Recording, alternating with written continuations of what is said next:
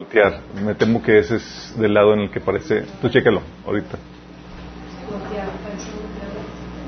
Sí, ese es el lado contrario de los otros. No, ¿Estoy bien? amor? ¿Vamos? ¿Salgo bien? ¿Salgo peinado? Ya está. ya estamos, ok. Ok, estamos transmitiendo en vivo, estamos transmitiendo desde el canal de Minas Dominical en YouTube. Busca Minas Dominical y nos vas a encontrar también el canal de YouTube. Si hay problemas con la transmisión de uno, por favor, cámbiate la otra. Y si hay problemas con los dos, espérate que lo volvamos a postear, sorry. Sí, tenemos que oren también, sí, por, por las transmisiones, que todo su- surge como debe ser. Vamos a poner este tiempo en la mano de Dios. Que el Señor nos hable, que hable atrás de mí. Amado Padre Celestial, damos tantas gracias, Señor, por tu presencia en nuestro Señor, que nos, que nos libera, que nos ministra, Señor. Amado Padre, te ruego que el día de hoy, Señor, tú hables atrás de mí, Señor, que pongas claridad en mis pensamientos, que se transmita tu mensaje con claridad, Señor, con contundencia, con el poder de tu Espíritu Santo, y que se siembre tu palabra en nuestros corazones para producir el fruto que tú deseas en nuestra vida, Señor. Danos sabiduría, danos entendimiento, Señor. Te lo pedimos en el nombre de Jesús. Amén. Ok, chicos, ya vamos en la sesión 15 de taller de finanzas. Para este momento, tus finanzas ya deben estar completamente sanas. Ya deben estar ricos, ya deben ser prósperos.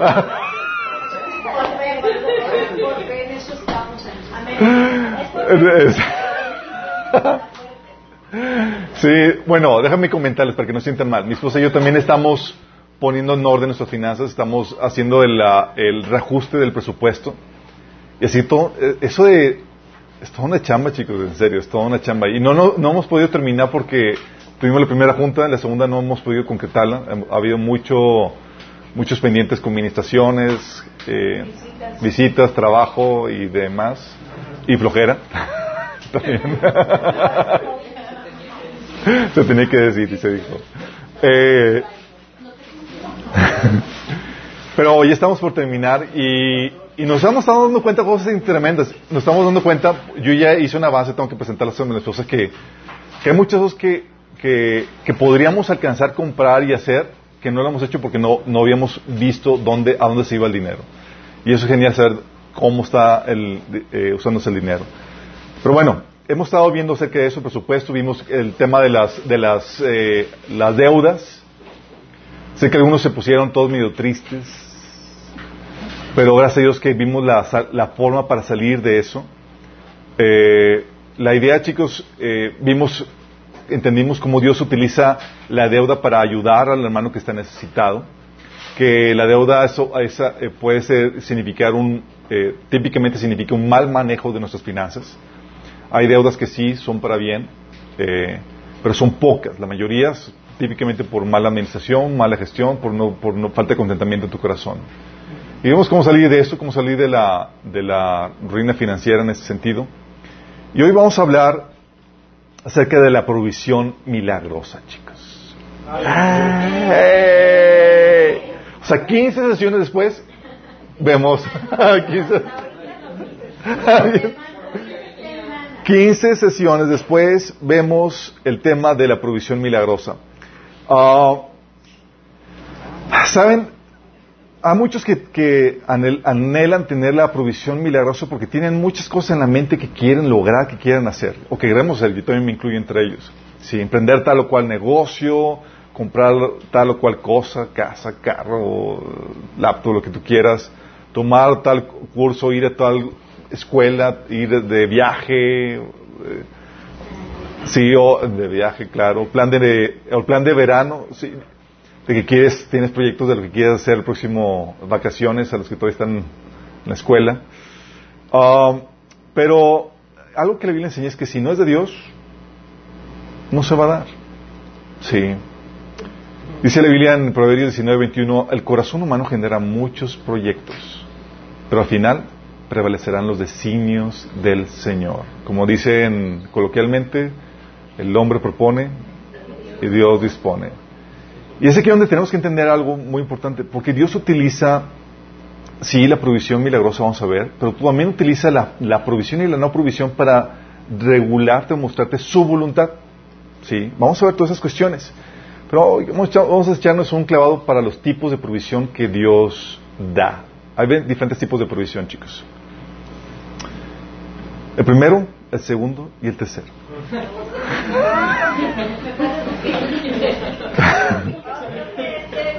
Va a estar muy... Es profundidad, chicos.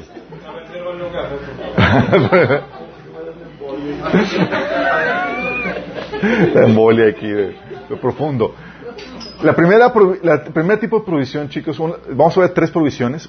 La provisión sobrenatural, la natural y la mixta. Vamos a ver qué onda con esto. Vamos a comenzar con la sobrenatural, chicos. La provisión sobrenatural es la intervención directa de Dios sin la intervención tuya. Si Dios mueve circunstancias, situaciones, personas ajenas a ti sin que tú lo hayas coordinado para poderte dar esa provisión sobrenatural. Es la provisión, de hecho, que en la que se, en la que muchas iglesias hacen su énfasis. Cuando hablan de provisión y de dar y, y cómo Dios te va a prosperar, típicamente se refieren a la provisión sobrenatural. Y es una provisión que es real, que existe, y tú puedes ver varios ejemplos en la Biblia. Puedes ver, por ejemplo, la provisión, eh, la provisión sobrenatural en Israel en el desierto, ¿se acuerdan? O sea, había una encomienda por parte de, Moisés de sacar al pueblo de Israel a, eh, a la tierra prometida, de Egipto a la tierra prometida, pero Moisés pues no había achicado toda la logística de todo lo que iba a necesitar. Y se vio, se, se empezó a dar cuenta de todo lo que implicaba ya en el camino, así como que, ups, como que no trajimos, no, había considerado el agua en el desierto, no había considerado el pan en el desierto. Y, y Dios, pero tenían la ventaja de que Dios estaba respaldando y estaba avalando lo que estaban haciendo, era Dios el que los había sacado, y Dios empieza a proveer milagrosamente. ¿Se acuerdan? Llegan al desierto, pues, ¿qué, qué, tan, qué comida hay en el desierto, chicos? Que lagartijas, escorpiones, cosas no, no más no hay. Y llegaron ahí y pues se dieron cuenta de que, ups, salimos de Egipto, que se abrió el mar rojo, pero pues no hay comida. Y entonces empieza el pueblo a quejarse. Éxodo 16 del 3 al 5 dice, si tan solo el Señor nos hubiera matado en Egipto, imagínate el drama que estaban teniendo. A veces somos así, chicos. La pitiparia, todo lo que da. Dice, si tan solo el Señor nos hubiera matado en Egipto, protestaban, Allá nos sentábamos junto a las ollas llenas de carne y comíamos todo el pan que se nos antojaba, pero tú nos has traído este desierto para matarnos de hambre. Fíjate la concepción que tienen de Dios, chicos. ¿eh? Así como que Dios así muy maquiavélicamente nos sacó para dejarnos morir de hambre. Así como que Dios, bueno, morir. No, creo que no. Dice, entonces el Señor le dijo a Moisés, mira, haré llover alimento del cielo para ustedes. Cada día la gente podrá salir a recoger todo el alimento necesario para ese día. Con esto les pondré a prueba para ver si siguen o no mis instrucciones. El sexto día juntarán el alimento y cuando preparen la comida, eh, cuando preparen la comida habrá el doble de lo normal. empieza a, dar, a explicar cómo iba a ser la provisión y fue efectivamente tal como el Señor dijo, empezó a caer comida del cielo, chicos, milagrosamente. No trabajaban, no hacían nada, y cayó esas hojuelas que no sabían cómo se llamaba. De hecho, si saben qué significa, le pusieron por nombre maná, que significa, ¿qué es esto? ¿Qué es esto? No sé, voy a hacer un pan de qué es esto. Y un platillo de qué es esto. Y los recetarios de la mil y una forma de comer qué es esto. Imagínate. Pero pues obviamente el pueblo era de paladar delicado, no les gustó mucho la comida y empieza a llorar porque extrañaban los taquitos de carne, chicos, con, con pan sin levadura, pocas palabras, tortilla. dice números 11 del 13 al 18, dice, todo este pueblo viene, viene llorando a pedirme carne. ¿De dónde voy a sacarla? Dice Moisés. Y fíjate la respuesta de Dios. Al pueblo solo le dirás lo siguiente santifíquense para mañana, pues van a comer carne. Ustedes lloraron ante el Señor y dijeron, ¿quién nos diera carne? En Egipto la pasábamos mejor. Pues bien, el Señor les dará carne y tendrán que comérsela. o sea, ya cuando se te dice a eso, dices, oh, oh, estoy en problemas. Sí, oh, Señor, siempre no. Bueno, dice, no la comerán un solo día, ni dos, ni cinco, ni diez, ni veinte, sino todo el mes hasta que les salga por las narices y les provoque náuseas. Y todo esto por haber des- despreciado al Señor que está en medio de ustedes y por haberle llorado diciendo, ¿por qué tuvimos que salir de Egipto? Aquí hay mucha enseñanza, chicos. Voy a enfo- enfocarme en la, en la provisión sobrenatural, ¿sale? Obviamente, escuchas eso del Señor y ¿cuál es tu reacción? ¿De dónde va a sacar tanta carne? Dice Moisés, Moisés replicó, me encuentro en medio de un ejército de 600 mil hombres. O sea, tan solo el, ejército, tan solo el ejército, 600 mil hombres. Y tú hablas de, darles carne todo un mes. O sea, Moisés estaba en shock, así como, ¿cómo va a pasar esto? Aunque se, aunque se les degollaran rebaños y manadas completas, ¿les alcanzará? Y aunque les pescaran todos los peces del mar, ¿no les bastaría? El Señor le respondió a Moisés, ¿acaso el poder del Señor es limitado? Pues ahora verás si te cumplo o no mi palabra. Órale. y lo cumplió. Porque para Dios no hay imposibles y hay un tipo de provisión donde Dios viene y provee todo lo que necesitas, aún en situaciones que parecen imposibles. Llega el Señor y hace eso. Y no es como que es que es imposible, no, no, para Dios no hay imposibles. Dios es, ¿acaso mi poder se ha limitado? ¿Mi mano se ha cortado? Claro que no. Y hay ese tipo de provisión, chicos. Y tú ves esa provisión sobrenatural también en el caso de Elías, ¿se acuerdas? Oye, llega el, la sequía y el hambruna y pues se acaba la comida. Y el Señor le dice a Elías, sal de aquí hacia el oriente y escóndate en el arroyo de Kerit, al este de Jordán. La manda que se vaya. Y el Señor, y Elías, ¿y, y la comida, Señor? Dice, bueno, beberás del agua del arroyo y yo le ordenaré a los cuervos que te den de comer ahí. Imagínate. Nada más le faltó poner, y no preguntes de dónde sale la carne. Por motivos de conciencia. Primera Reyes 17, del 13 al 4. Entonces Dios ahí empieza a proveer, empieza a mover eso, chicos. Y le empieza a proveer milagrosamente. Imagínate, mandando incluso a los animales para que, así tipo, o, cuál- los, los- los cuentos de, de Disney que, ¿quién? Los ratoncillos, Nieves y todo se iba juntando. Bueno, aquí eran los, los cuervos, chicos. Primera de Reyes 19 del 5 al 6 habla también de, de otro, tiemp- otro episodio donde Elías estaba huyendo de una mujer, ¿se acuerdan? No crean, chicos, las mujeres también nos hacen. A veces donde es lo mejor, huye. Dice, está huyendo Jezabel y cayó en depresión este Elías y agarró para el desierto. Entonces se acostó y se durmió debajo del árbol. Mientras dormía un ángel lo tocó y le dijo, levántate y come. ¿Quién era este ángel? ¿Alguien sabe? ¿Gabriel? ¿Miguel? Era Jesús, chicos. Era Jesús, era el ángel de Jehová. Elías miró a su alrededor y cerca de su cabeza había un poco de pan horneado sobre piedras calientes y un jarro de agua. Órale. Una torta, sí. No estaba nada más que, tú estás hambriento, mi chavo, órale, comer. Así que comió, bebió y volvió a acostarse. Y luego la segunda tanda, sí. Lo vuelve a levantar y le vuelve a dar de comer. ¿Por qué? Porque Dios provee milagrosamente. No hay nada en el desierto, ni nada, hasta manda, si no manda cuervos, manda su misma presencia para darte de comer. Y es real la provisión sobrenatural. De hecho, voy a platicar hasta algunos casos. Sí, este tipo de, provi- de provisión es lamentablemente enfatizada y abusada en muchas iglesias. Es real, chicos, pero ¿qué crees? Es peligrosa. ¿Peligrosa por qué? Porque se presta al abuso. Porque si te digo, oye, Dios te va a proveer milagrosamente si tan solo tienes fe, y sabemos que Dios provee milagrosamente, pero no sabes cuáles son los principios en los que se activa esa provisión milagrosa, y vamos a ver cuáles son. Yo te puedo embaucar a que hagas cualquier cosa. Dice 2 Pedro 2.3, hablando de falsos maestros, dice, llevados por la avaricia, inventarán mentiras ingeniosas para apoderarse del dinero de ustedes. Pero Dios los condenó desde hace mucho tiempo y su instrucción no tardará en llegar. Y es algo que habíamos platicado al inicio de, de la- de esta serie, de cómo te- te te- muchas iglesias y pastores, muchos con bue- bien intencionados, simplemente en ignorancia, pero te invitan a que pactes con Dios por, por tu matrimonio, para que haga una mejoría, para que se solucione el problema de infertilidad, para que venga el milagro que estás esperando. Sí, cuando muchas veces lo que se requiere es conocimiento. Sí. Oye, me está yendo mal las finanzas, voy a pactar para que el Señor me prospere. El Señor, necesitas conocimiento, mi chavo, ponte a jalar. Sí. Oye, pactas para que el Señor te, te ayude en tu matrimonio, oye, necesitas conocimiento. Estás violando mucho, un montón de principios.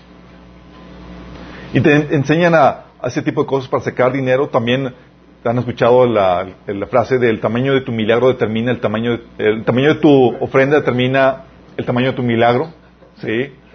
¿Qué es un milagro choncho? Pues órale. Sí.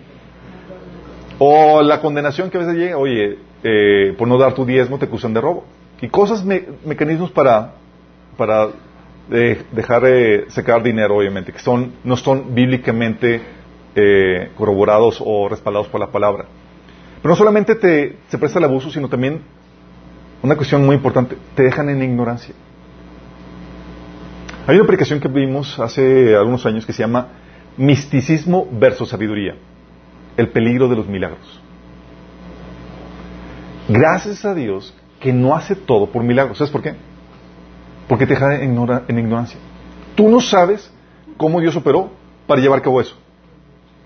Y gracias a que no hacen milagros, por ejemplo, de sanidad, siempre, ¿sabes qué, se ha permitido eso? Ha permitido que se desarrolle la ciencia de la medicina, chicos. Gracias a que la provisión no siempre es milagrosa, gracias a Dios el hombre ha podido conocer los principios de finanzas economía y demás para pues, saber cómo hacer para proveer, chicos. No conoce los principios de Dios para... Eh, te dejan ignorancia, Dios provee milagrosamente y si lo hiciera así, te dejaría en ignorancia, no sabrías los, principios para la generación y administración de, de, la riqueza material. Simplemente todo te lo dan en la peladito y en la boca, como dicen. Sí. Y eso te lleva a entender que muchas veces la provisión milagrosa, chicos, es, el reflejo de un nivel de crecimiento espiritual que tienes, de inmaduro o infantil. No digo que siempre, pero muchas veces sucede así. Porque no conoces los principios, como no estás listo, eres como un niño espiritual donde Dios tiene que mantenerte y hacer todo por ti. ¿Te imaginas tú, ya de treinta y tantos años o cuarenta y tantos años, y que tus papás te mantuvieran y te dieran todo? Algo está mal, ¿verdad? Sí. Lo que, fíjate lo que hace Dios. Porque comenzamos en el Señor y comenzamos en estado total de ignorancia, en total dependencia y no conocemos realmente cómo es nuestro Padre Celestial y típicamente comienza con una fase de, milagros. Dice Deuteronomio 8 del 2 a 5, escucha. Recuerda que durante 40 años el Señor tu Dios te llevó por todo el camino del desierto y te humilló y te puso a prueba para conocer lo que había en tu corazón y ver si cumplirías o no sus mandamientos. Te humilló y te hizo pasar hambre, pero luego te alimentó con maná comida que ni tú ni tus antepasados habían conocido, con lo que te enseñó que no solo de pan vivir el hombre, sino de todo lo que sale de la boca del Señor. Durante esos 40 años no se te gastó la ropa y llevaba, que llevabas puesta ni se te hincharon los, los pies. Reconoce en tu corazón que así como un padre disciplina a su hijo, también el Señor, tu Dios, te disciplina a ti. Fíjate cómo está hablando, es padre, hijo, te estaba tratando como un niño chiquito te mantenía, te cuidaba, te disciplinaba y Él te proveía y hacía todo. Pero luego pasa la etapa de niñez y entran en la tierra prometida, chicos. ¿Y siguieron con milagros? ¿No? Y era, ahora sí te me pones a chambear. sí. Y entra a una relación de conocimiento y responsabilidad. Por eso Pablo, tuve la provisión de Pablo y fíjate lo que dice Pablo, para, eh, cómo operaba su provisión. Segunda de Tesalonicenses 3, de 7 a 9. Ustedes mismos saben cómo deben seguir nuestro ejemplo. Nosotros no vivimos como ociosos entre ustedes ni comimos el pan de nadie sin pagarlo. Al contrario, día y noche trabajamos arduamente, sin descanso, para no ser carga a ninguno de ustedes. Y lo hicimos así, no porque tuviéramos el derecho de tal ayuda, sino para darles buen ejemplo. Fíjate el ejemplo de Pablo. Pablo no estaba esperando provisión milagrosa. Estaba trabajando arduamente, sin descanso, para poderse conseguir la provisión que, necesitaba. Entonces está la provisión eh, sobrenatural, sí, pero en muchos casos esa provisión sobrenatural es solamente por una etapa espiritual de tu vida, donde el Señor te lleva a una etapa de madurez, donde estás en el, desierto, sí, la cosa, llega Dios a proveer, y luego ya te lleva a una etapa donde ya eres, donde empieza a, proveer por medio de, ti, de tu esfuerzo, tu trabajo, que es la provisión natural, chicos. La provisión de Dios por medio de tu ingenio, tu sabiduría, tu esfuerzo, tu habilidad y el tiempo que Dios te, da, ha dado. Es decir, la autoridad que Dios te da. Por cuando, te da da un permiso, cuando te da una instrucción, cuando te permite que hagas algo, viene esa provisión para que lo puedas hacer. Ah, y eso es lo que les comentaba. La provisión sobrenatural terminó cuando? En el pueblo de Israel. Cuando te la tierra prometida. Fíjate lo que dice en Josué, Josué 5 del 10 al 12. Mientras los, los israelitas acampaban en Gilgal, sobre la llanura de Jericó, celebraron la Pascua al atardecer el día 14 del primer mes. Justo al día siguiente, empezaron a comer pan sin levadura y grano tostado cosechado de la tierra. El maná dejó de caer el día que comenzaron a comer de las cosechas de la tierra y nunca más se vio. Así que desde ese momento los israelitas comieron de las cosechas de Canaán. Fíjate, sí, porque a veces, a veces pensamos que el ideal del cristiano es vivir en continuo milagro. Que la provisión siempre sea milagrosa. Y Dios dice, no, no, hay tiempo para todo. Y empieza el Señor a, proveer, porque para comer pan tostado y eso tienes que trabajar, tienes que hacer trabajo de, de, agricultor, chicos, tienes que cosechar, levantarte temprano, sembrar la semilla, hacer, eh, regar las plantas, eh, empezar a, la cosecha, todo lo que implica moler el, grano, o sea, es un arduo trabajo. Es la tierra donde fluye leche y miel, ¿por qué crees? Hay que ordeñar las vacas, chicos. Dios no se da solo. Eso implica trabajo. Sabiduría, eso implica aplicar, adquirir la sabiduría de Dios para poder generar valor, poder generarte la, eh, tu provisión. Es sabiduría necesaria para hacer, realizar el trabajo que Dios quiere que realices. ¿sí? Porque por medio de ese trabajo Dios va a darte esa provisión. ¿Te acuerdas lo que habíamos platicado de cómo Dios da sabiduría al agricultor? Si tú y yo nos encomendaran ahorita, chicos, nos dieran una milpa ahí para cuidarla y demás, la echaríamos a perder porque no tenemos el conocimiento necesario para poder realizar todo el trabajo de un agricultor. Se requiere sabiduría. Isaías 28, del 23 al 29 dice, escuchen, oigan mi voz, presten atención y oigan mi palabra. Cuando un agricultor ara para sembrar, lo hace sin descanso, se pasa todos los días repartiendo y trillando y restrillando su terreno. Después de que ha emparejado la superficie, no siembra eneldo y esparce comino, no siembra trigo en hileras, cebada en el lugar debido y centeno en las orillas. Es Dios quien instruye y le enseña cómo hacerlo. Esto viene del Señor Todopoderoso, admirable por su consejo y magnífico por su sabiduría. Porque hay un tipo de provisión donde Dios espera que no te lo va a hacer milagroso, es, hijito, adquiere conocimiento.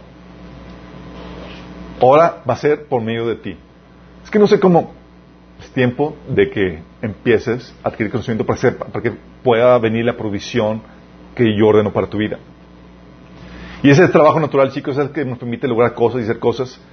Ese que lo que permitía, por ejemplo, a, lo, a hombres mundanos que se apartaron de Dios, lograr hacer cosas como la Torre de Babel, chicos.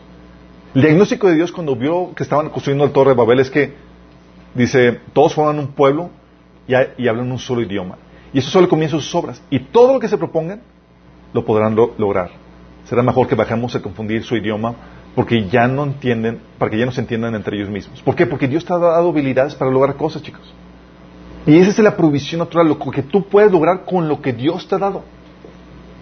Con tu propio esfuerzo. Aquí Dios no estaba metido en eso y estaban logrando hacer cosas. ¿Sí?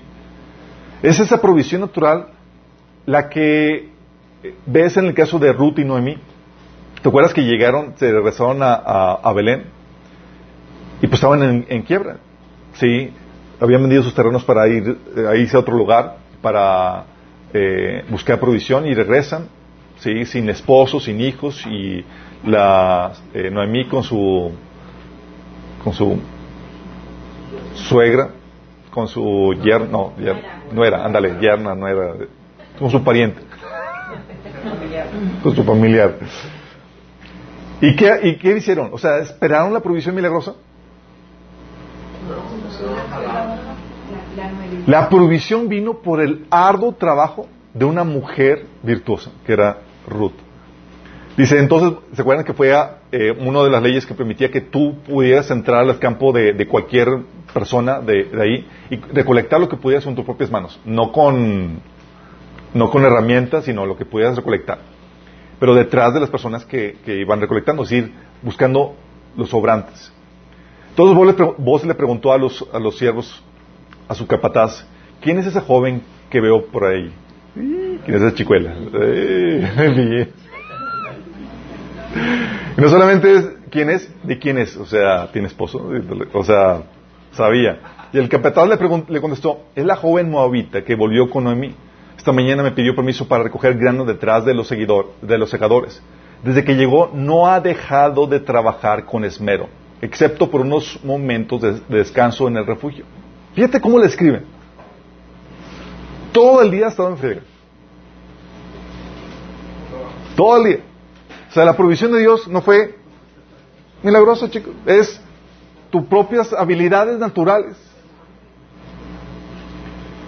La misma provisión que Pablo mencionaba cuando decía que, que trabajaban, dice, dice Pablo que día y noche trabajamos arduamente sin descanso para no ser una carga a ninguno de ustedes y lo hicimos así para, no para que no tuviéramos, no porque no tuviéramos derecho a tal ayuda, sino para darles un buen ejemplo. Era Pablo esforzándose arduamente en su trabajo. Es el esfuerzo natural, chicos.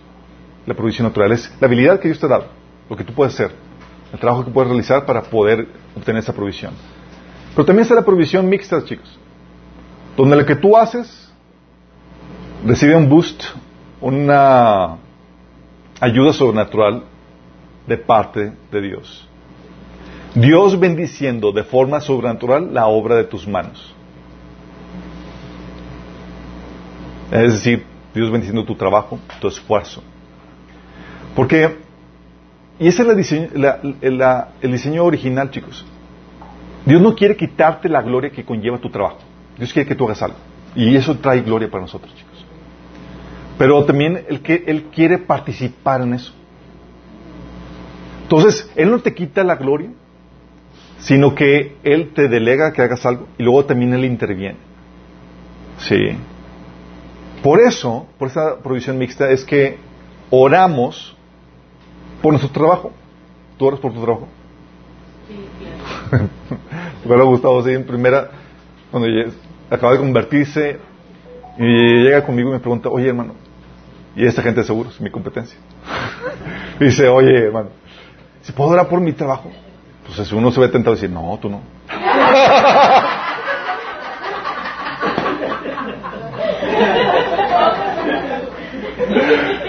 No, le digo, no, claro, brother, dice, en serio, y pues empezó a, a orar por eso. y sí funciona, de hecho, puedo, puedo- puede testificar en ese sentido. La Biblia te enseña a orar para que Dios bendiga el esfuerzo de, tu- de tus manos, la obra de tu trabajo, chicos. Salmo 90, 17 dice esto. Y que el Señor nuestro Dios nos dé su aprobación y haga que nuestros esfuerzos prosperen. Sí, haz que nuestros esfuerzos prosperen. O sea, es tus esfuerzos, pero con la ayuda de Dios para que prosperen. O sea, la combinación de ambos. O sea, no estoy haciéndolo por mi propia cuenta, sino que estoy buscando la, la ayuda sobrenatural de parte de Dios.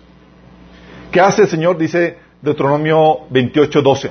Él envía lo que necesitas para tu trabajo. Él dice de, de- perdón, Deuteronomio 28, 12. El Señor abrirá los cielos, su generoso tesoro, para derramar a su, a su debido tiempo la lluvia sobre la tierra y para bendecir todo el trabajo de tus manos. O sea, te va a dar lo que es necesario y va a bendecir el trabajo de tus manos. Es muy importante que entiendas esto. Porque lo que hace el Señor es que no solamente bendice tu trabajo, sino que envía lo que necesitas para que tu trabajo prospere. ¿Vamos? Han pasado situaciones donde, eh, pues obviamente, en el trabajo como gente seguros tienes que prospectar y demás, y ves la, la ayuda de Dios de forma sobrenatural en eso. Estás chambeando, estás haciendo tu trabajo y de repente, como ve que, estás haciendo todo lo que está a tu parte, dice Dios, ok, te apoyo. Sí. Porque es aquí, chicos, si tú no te alineas a, a trabajar como Dios manda, Dios dice, no, sí, échale ganas. Porque tu necesidad, vamos a ver más adelante, te incentiva a que le eches, a que te alinees a cómo debes de trabajar correctamente. Recuerdo situaciones donde llegaba con un cliente y acaba de salir un agente de seguros y llego con, con ese prospecto me dice, oye, oye Chuy, ¿tú, ¿tú vendes este seguro? Dice, sí. Oye, me gustó lo que me le ofrecieron, quiero contratar. ¿Tienes, eh, y yo, ah, pues tengo la solicitud. Y ese lo vendí otro. Y se lo compraron a mí. O sea, estaba cosechando donde, donde yo no había sembrado. Y era provisión de Dios, chicos. Dios moviendo cosas. La participación es, la- es el diseño que Dios quiere para nuestras vidas. Participación humana más la divina. Como dicen coloquialmente, a Dios orando y con el garote dando. Fíjate lo que dice, ves en Génesis 26 del 12 al 14. Isaac sembró en aquella región y ese año cosechó al ciento por uno, porque el Señor lo había bendecido. Isaac hizo su parte y la bendición de Dios al ciento por uno. Así Isaac fue acumulando riqueza hasta que llegó a ser muy rico. Esto causó que los filisteos comenzaran a tener la envidia, pues llegó a tener muchas ovejas, vacas y siervos. ¿Isaac andaba de flojo, chicos? No, estaba trabajando. Y que venía de Dios, bendecía su trabajo. Por eso el Señor nos enseña a orar, chicos, por la provisión. Orar y trabajar. Sabemos que la Biblia dice que el que no trabaja, que no coma, pero también te dice, ora por tu provisión, ora por tu trabajo, ora por, sí, por tu provisión. Dice Santiago 4.2. Sin embargo, no tienen porque no, eh, porque eh, no tienen lo que desean porque no se lo piden a Dios. Juan 16.24 dice, hasta ahora nada habéis pedido en mi nombre, pedid y recibiréis para que vuestro gozo sea cumplido. ¿Y qué podemos pedir? El Señor nos enseña qué pedir. Mateo 6.11. El pan nuestro de cada día, dánoslo hoy. Pero tú ya sabes que Señor opera de forma milagrosa y de forma también natural. Dios quiere preferentemente que te muevas tú, a que hagas todo lo que sea tu parte, para que esta provisión pueda darse. Pero tú sabes que necesitas la ayuda de Dios. Porque como la Biblia enseña, si Dios no edifica su, eh, si los, como dice el Salmo 127, si Jehová no edificare la casa, en vano trabajan los que la edifican. Y si Jehová no guarda la ciudad, en vano vela la guardia. Tú sabes que necesitas la intervención de Dios en tus esfuerzos. Sí. Y el Señor nos enseña a orar por su voluntad y su provisión para tu vida es parte de su voluntad. Entonces tienes que orar por eso. Y hay un tiempo para cada cosa, chicos. Tenemos que aprender a movernos en las diferentes formas de provisión. Es importante no ciclarnos. Dios te va a llevar por etapas donde vas a tener que aprender un milagro. Y otras etapas donde vas a tener que ponerte una friega para poder conseguir la provisión que necesitas.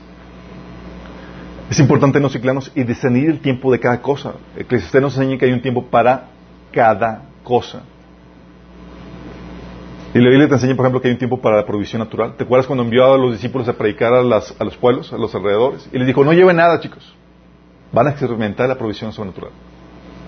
Y luego, en Lucas 22, antes de partir Jesús, les dijo, Jesús les preguntó, cuando los envié a predicar las buenas no- noticias y no tenían dinero, ni bolso, ni viaje, ni otro, para, ni otro par de sandalias, ¿les faltó algo? No, respondieron ellos.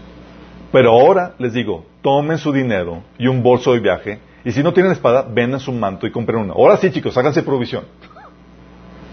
Porque uno tiene que saber cuándo sí y cuándo no. Dice, oye, ya pasó la provisión sobrenatural. Y el Señor te enseña a no ciclarte. Es que siempre extiende sobrenatural. No, no. Tienes que aprenderte a mover en ambas formas de provisión. Tienes que entender eso. Este, y hay tiempo para la provisión sobrenatural. ¿Sabes? Aunque Pablo trabajaba arduamente, chicos, para su provisión, en esos tiempos la gente no, no tenía mucho sobrante. Y el sobrante era básicamente para ayudar a los, más necesitados que todo. No vivían una etapa de, opulencia, como ahora nosotros vivimos. La gente, la gente vivía para sobrevivir, básicamente. Y Pablo, en 2 Corintios 8, del 12 al 14, apelaba a la provisión sobrenatural como un resguardo para sus vidas. ¿Por qué? Porque, cuando, ¿se acuerdan cuando hicimos, vimos lo del presupuesto? Oye, atiendes tus necesidades prioritarias, tus eh, alimentación, pago de proveedores, de servicios y demás, y te vas a seguir escalando todo eso. Dices, oye, no tengo, no me queda nada para la provisión de viejo, o no me queda nada para eh, para el ahorro de, de- los hijos, o, o sea, hay veces donde te, te limitan y no te queda más que lo básico. Y un sobrante extra. Y tienes a la mano en mucha necesidad y dices, ¿qué hago? Pues le ayudas. Y fíjate lo que dice Pablo. 2 Corintios 8, del 12 al 14. Den según lo que tienen y no según lo que no tienen. Claro, con esto no quiero decir que lo que ustedes, de- que lo que ustedes den deba hacerles fácil la vida a otros y difícil a ustedes. Solo quiero decir que debería haber cierta igualdad. Ahora mismo ustedes tienen en- en abundancia y pueden ayudar a los necesitados. Porque la iglesia de Jerusalén estaba pasando un tiempo muy difícil. Dice, más adelante ellos tendrán en abundancia y podrán compartir con ustedes cuando pase necesidad. De esta manera habrá igualdad. ¿A qué estaba apelando Pablo? Está apelando esta provisión sobrenatural donde ahorita ayudas al pobre. Y dice la Biblia que que cuando le ayudas al pobre, ¿a quién le prestas? A Dios. Y se te va a devolver cuando lo necesites. Dice Proverbios 19, 17. A Jehová presta el que da al pobre. Y el bien que ha hecho se le volverá a pagar. Esto estaba apelando Pablo. Estaba apelando a una provisión sobrenatural donde te ayudo. No tengo para fondo de emergencias. No me alcanza. Estamos en un nivel de supervivencia donde tengo para nada más para el día. Pero apoyo a mi hermano. Tengo un extra y le apoyo que está más necesitado que yo. Y dice Pablo, cuando venga tu tiempo de necesidad, Dios va a intervenir. Estaba apelando a la provisión sobrenatural, chicos. Pablo sabía moverse en, ese, en esos dos niveles. Cuando esforzarse por, su propio- por sus propias fuerzas con la bendición de Dios para conseguir su provisión. Y cuándo depender de Dios para eso. Donde Él va a intervenir. No sabemos, oye, estás en necesidad, no sabemos cómo Dios va a, a abrir las puertas, qué personas va a poner a tu alrededor y demás, pero sabes que Dios va a intervenir. Estaba apelando a una provisión sobrenatural. Y en medio de estas provisiones, chicos, es ahí donde eh, la provisión, en cualquiera de las diferentes formas, Dios lo utiliza como medio para que tú disiernas la voluntad de Dios. Estuvimos ahí, pregunté quién hacía los eh, diagramas de flujo, porque quiero mandarles un diagrama de flujo donde sintetice esto. ¿sí? Gracias a los que nos apoyaron, Suri, Flor y otros más, que no pudieron pero por falta de tiempo. pero la idea es pon- eh, hacérselos muy conciso y de forma práctica porque todos pasamos por este tipo de situaciones y tener el diagrama te va a ayudar a saber en qué situaciones estás y qué es lo que debes hacer. Así, usted está aquí y, le- y tiene que hacer esto, exactamente, el famoso está aquí. Sí, porque tienes que entender que cuando Dios te ordena hacer algo, Él va a proveer los medios. Pero cuando no los provee, hay algo que está mal. Sí. Y tú tienes que discernir eso.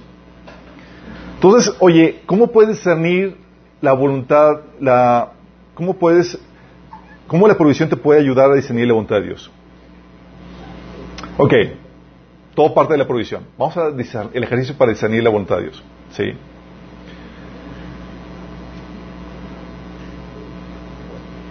¿Estás en la voluntad de Dios? ¿Qué crees que va a pasar? Va a haber provisión. Cuando Dios te ordena hacer algo, Él te provee los medios para hacerlo. Cuando quiere que tengas algo, te provee legítimamente para que lo obtengas. Dios mueve personas y les pone donde Él quiere y, y- haciendo lo que Él quiere para darte esa provisión. Entonces, en la provisión, en la voluntad de Dios, siempre va a haber provi- provisión, chicos, en la voluntad de Dios. Sí. Elías sabía, por ejemplo, cuál era la voluntad de Dios para su vida. Estaba en la voluntad de Dios. Y en medio de la situación más difícil económica para toda la nación, como esta la voluntad de Dios, ¿le faltó provisión, chicos? En la situación más, más difícil. Primera de Reyes 17, del 2 al 6. Entonces la palabra del Señor vino a Elías y le, dijo, y le dio este mensaje. Sal de aquí hacia el oriente y escóndete en el arroyo de Kerit, al este de Jordán. Beberás agua del arroyo y yo le ordenaré a los cuervos que te den de comer ahí. Así que Elías se fue al arroyo de Kerit, al este de Jordán, y ahí permaneció. Conforme a la palabra del Señor, por la mañana y por la tarde, los cuervos le llevaban pan y carne, y había agua del arroyo. ¿Está en la voluntad de Dios? Sí, chicos. En medio de la crisis más difícil, vino provisión. Y eso es un aliento para nosotros, porque vemos así el futuro y dices, hoy se ve bien gacho. Sí, se ve terrible lo que va a venir. Pero tú sí sabes eso. Si yo me mantengo en la voluntad de Dios, así como Elías, va a venir la provisión. Ahora déjame aclararte esto. No significa que, que, no, que no haya episodios de hambre o sed dentro de la voluntad de Dios. Hay que aclarar eso. ¿sí? Puede haber episodios de hambre y de sed. ¿Te acuerdas cuando Jesús pasó hambre? Una mañana se levanta y va rumbo a Jerusalén y tiene hambre y va, dice Marcos 11, 12, al día siguiente cuando salía de Betania Jesús tuvo hambre. Y ve una higuera, llega y no había fruto, se fue sin desayunar. ¿Y se acuerdan lo que pasó después? El templo ahí les volcó las mesas y no porque Jesús tenía hambre, chicos, déjame aclarar esto. Ten cuidado. Porque a ver nos dicen, yo me pongo como Jesús cuando tengo Cuidado. Ya estaba viendo, chicos. No, no, no. Él estaba moviéndose por la indignación del templo, de, de lo que está, cómo estaban abusando del templo, no porque tenía hambre. Sí. Pero también Pablo. Sí, dice Pablo en 1 Corintios 4, 11. Hasta el momento pasamos hambre, tenemos sed, nos falta ropa, se nos maltrata y no tenemos dónde vivir. Fíjate hablando de él, que en su servicio al Señor, estando en la voluntad de Dios, padeciendo, teniendo episodios de hambre. Pero cuando pasa eso, Dios lo hace con un propósito, chicos. ¿Qué propósito? Porque Dios quiere que pases hambre. Es como que, porque tienes aquí las lonjitas. No, digo, puede ser, chicos. Una vez para moldear tu corazón. Deuteronomio 8.3 dice, te humilló, te hizo pasar hambre, por lo cual, por- pero luego te alimentó con maná, comida que ni tú ni tus antepasados habían conocido, con lo cual te enseñó que no solo de pan vive el hombre, sino de todo lo que sale de la boca del Señor. O sea, Dios lo hace para moldear tu corazón y darte enseñanzas. O sea, te humilló porque estabas así todo soberbio, chicos. Y te quiso dar una enseñanza espiritual. Y también a veces los episodios de hambre o dificultad son para añadirte gloria eterna. Dice 2 Corintios 4, 17, pues los, los sufrimientos ligeros y efímeros que ahora padecemos producen una gloria eterna que vale muchísimo más que todo sufrimiento. Sí, dice Pablo, sí pasado hambre episodios, pero he salido adelante. ¿Por qué? Porque dichos episodios no son un obstáculo para, para hacer la voluntad de Dios y no te vas a morir de hambre. Dios va a venir, va a intervenir, son episodios cortos, chicos. Sí, dice Salmo 37, 25, fui joven y envejecido y no he visto justo desamparado ni su descendencia que mendigue pan. El hermano Joel nos platicó un testimonio, de hecho, en el, en el momento de, de los testimonios quiero que nos platique otra vez, del caso de cómo él y unos compañeros de, la iglesia fueron a, a Chiapas a construir una iglesia. Y pues estaban voluntarios y demás construyendo y se quedan sin dinero. Y tenían ya unos, ¿cuántos fue, hermano? Lo que con lo que se quedó, un- un- un- 47 pesos, con lo cual se fue a comprar una bolsa de dulces. De Tommy, dulces Tommy. Oye, sí, gol, muchos ni siquiera saben, pero bueno. Oye, y a seguirle con la chamba, así con hambre y con, pues tienen hambre, pues está tu dulce. Imagínate. Sí. O sea, ¿estaban fuera de la voluntad de Dios? No. ¿Y Dios estaba permitiendo eso? Sí, ¿por qué? Para su gloria, chicos. Gloria eterna. ¿Y qué pasó? Nos platica que llegan unas monjas que Dios envió y les preguntan qué onda con, ustedes y les dan de comer. O sea, ni siquiera cristianas, chicos. Dios dando la provisión. ¿Se murió de hambre? No. ¿Dios vino a proveer? Sí. Porque cuando estás voluntad de Dios puede haber episodios, pero no te vas a morir de hambre. Es nada más mantente ahí firme. Es parte de lo que Dios quiere hacer para tu mayor gloria eterna. Y es parte que Dios quiere hacer para tratar cosas en tu corazón si hay algo que tratar. ¿Sí? Entonces sí hay provisión. La problemática, chicos, es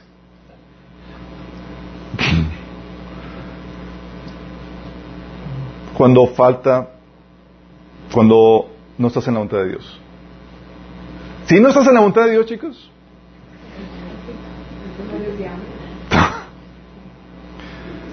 no hay provisión. ¿Por qué crees? Porque Dios quiere alinearte a su voluntad. Pero también usar este sobre no está. Vamos para allá. Cuando no hay provisión, en su amor por ti, va a, hacer- va a jalarte las, la- va a jalarte las orejas, llamando tu atención con eso. ¿Saben que el dolor en su cuerpo tiene un, efecto, tiene un propósito?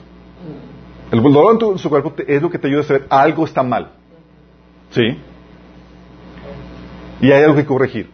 Y Dios a veces pone situaciones en tu, en tu vida donde las cosas están mal y es Dios diciendo, es que hay situaciones incómodas. Y el Señor, es dolores para que corrijas cosas en tu vida.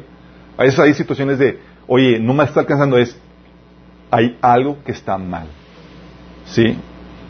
Y cuando no hay provisión, es que no estás en la voluntad de Dios, porque, principio básico, estás en la voluntad de Dios, va a haber provisión. ¿Ok? ¿Y qué es lo que Dios quiere hacer contigo? Tienes varias opciones, y eso os va a poner el gran flujo. Una, quiere que adquieras buenos hábitos de trabajo. A veces no hay provisión simplemente porque eres bien chambón. ¿Sí? ¿Estamos conscientes de eso? Dice 2 Tesalonicenses 3, 10. Porque incluso cuando estábamos con ustedes les ordenamos, el que no quiera trabajar, que tampoco coma.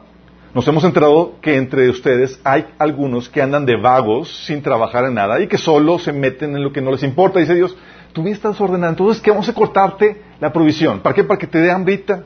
Desde entonces había niños. Desde entonces había ninis, chicos. Los ninis de Tesalonicenses. ¿Por qué? Porque el hambre resulta una buena motivante. Si no te motiva el amor de Cristo ni la gloria de Dios, dices, pues vamos, que haya motivación de por amor propio. Dice Proverbios 19, 15. La pereza hace caer, en, eh, hace caer en profundo sueño y el alma negligente padecerá hambre. Padece hambre y dice, Señor, el Señor te diciendo, estás siendo negligente cuando trabaja. Estás siendo un flojonazo. Proverbios 16, 26 dice, al que trabaja, el hambre lo obliga a trabajar, pues su propio apetito lo estimula. Es que no me alcanza, Señor. Entonces, y yo, pues no tengo suficiente hambre. Es para corregirte los malos hábitos. Te alimentas, te despiertas tarde, no, no tienes un- metas claras. Y, es complejo. Y más para los que trabajamos por nuestra propia, propia cuenta, chicos. Ser tu propio jefe, solo lo que platicaba con, con- con mi primo Carlos, es bien, es bien complejo. Porque tú tienes que poner tus propios estándares. Y no, no puedes dejar que nada esté detrás de ti.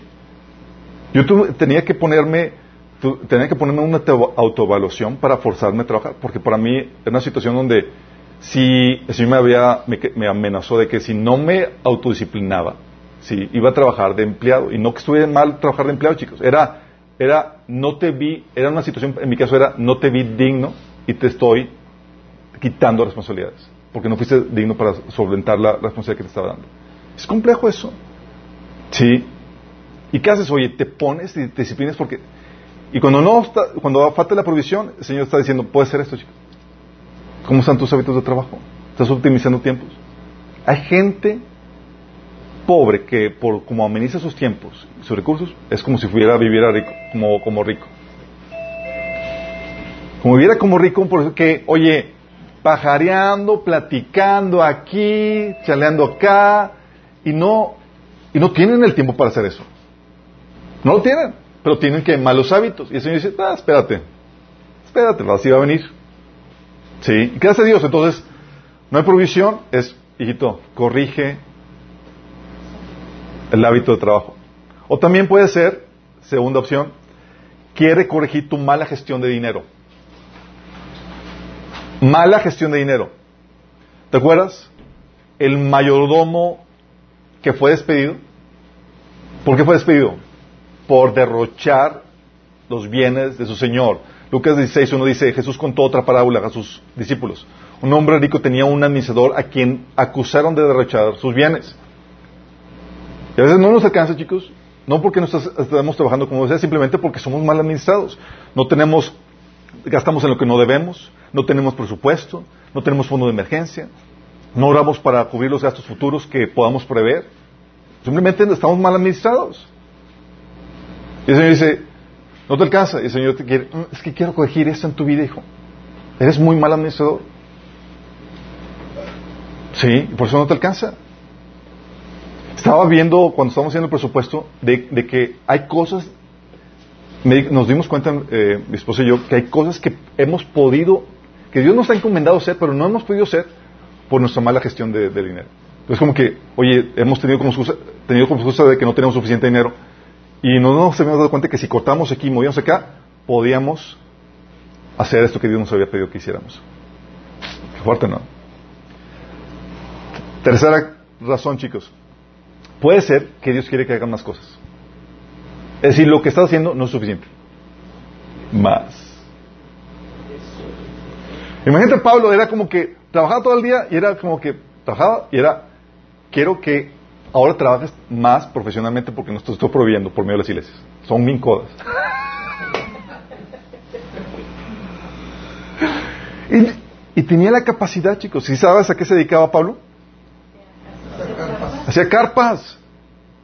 Y muchas veces Dios permite que te, que te apriete el cinturón, chicos, que venga la necesidad, porque quiere moverte para que busques un trabajo. Porque, oye, sí estás trabajando, predicando el Evangelio, haciendo otras cosas, pero no te alcanza y es, quiero que hagas otro trabajo. Y fíjate lo, lo, lo, lo astuto de Dios. Tú ves este caso en Hechos 18 del 1 al 3. Pues Pablo salió de Atenas y fue a Corintio. Y ahí conoció a un judío llamado Aquila, nacido de la región de Ponto, quien estaba recién llegado de Italia junto con su esposa, Priscila. Habían salido de Italia cuando Claudio César deportó de Roma a todos los judíos. Pablo se quedó a vivir y a trabajar con ellos porque eran fabricantes de carpas al igual que él. ¿Con quién se empezó a asociar este Pablo para con Priscila y Aquila? Nada más ponte a pensar en esto. Pablo pudo compartirle el Evangelio a Priscila y Aquila gracias a que Pablo estaba trabajando profesionalmente. Y a veces es una cuestión de donde dice, ¿sabes qué? No te alcanza la iglesia, tienes que trabajar, en el caso de Pablo. Y Dios estaba obligándolo, no le completaba, lo estaba obligando porque había gente en este mundo laboral que necesitaba conocer a Cristo. Y Aquila y Priscila se convirtieron en líderes de la iglesia, ellos tenían, dirigían una iglesia en casa, chicos. Ellos aconsejaban a personajes como al gran Apolos. Imagínate. ¿Qué estaba haciendo Pablo? ¿Qué estaba haciendo Dios con Pablo? Decía, no te alcanza con el trabajo que estás haciendo, búsquete otro más. Señor, tú puedes, órale, no tienes familia. sí.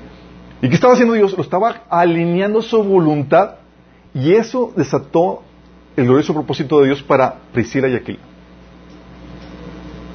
Y dices que Señor no me alcanza, pues consíguete otro. Y no sabes qué propósito Dios tiene para ti, aparte de tu provisión. Dios quiere llevar el Evangelio a otras personas ahí en este trabajo, en este otro trabajo que, te está llevando a hacer. ¿Estás consciente? Tú puede ser que no te alcanza y es Dios diciendo, busca algo más. Tienes capacidad de hacer algo más. Qué heavy, ¿verdad? O también puede ser que Dios te quiera mover de lugar.